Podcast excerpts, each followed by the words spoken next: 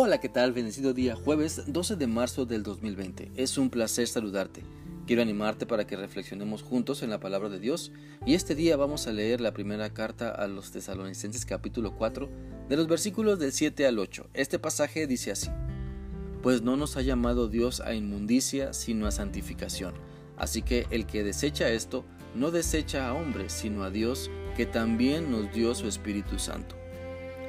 Estos versículos nos siguen llamando a una vida en santidad, obedeciendo el mandato que Dios nos hace, y es que vivimos en medio de muchas personas que su inclinación es hacia el mal, donde su mente está corrompida por el pecado, donde a lo bueno que Dios ha diseñado llaman malo, anticuado, y a lo malo llaman estilo de vida posmoderno y tener una mente abierta.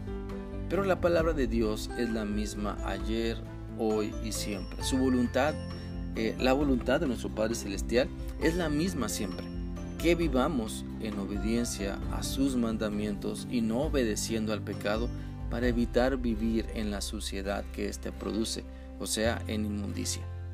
La Biblia es clara en cuanto a que la Biblia que Dios nos da a través de creerle, de permitir que Cristo nos salve, nos restaure, nos sane y establezca como sus hijos, es lo mejor que podemos experimentar está por sobre cualquier estilo de vida, pero muchas personas se inclinan ante el pecado y la inmundicia para obedecerles y al principio pareciera que gozan de esos placeres, pero después sufren las terribles consecuencias que ellos traen.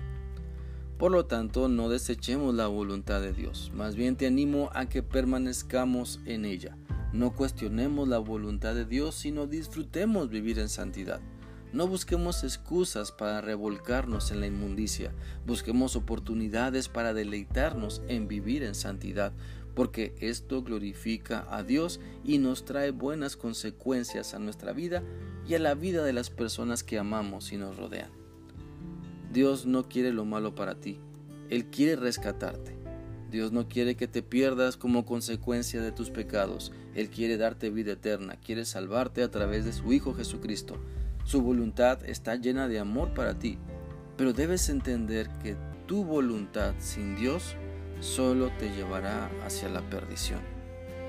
Hay una anécdota que dice que una vez un misionero, estando en Pamplona, España, fue a una peluquería para arreglarse el cabello y estando ahí comenzó a platicar con el peluquero.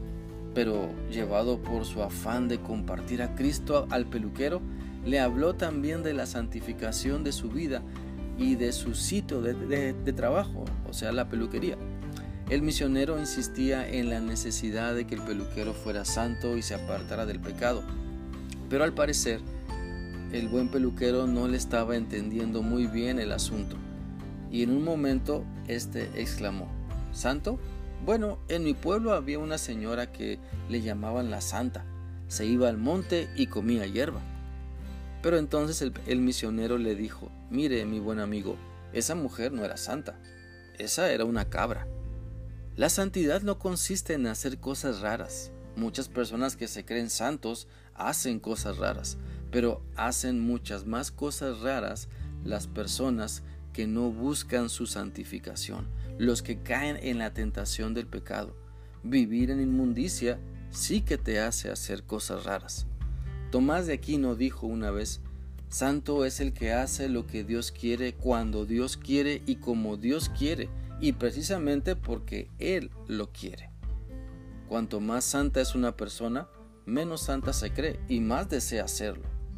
Y cuanto menos santo es una persona, menos anhela la santidad. Así que quiero preguntarte, ¿estás viviendo en santidad como parte de tu compromiso con Dios? Te animo a que tu deseo sea desechar el pecado y las consecuencias de una vida de inmundicia.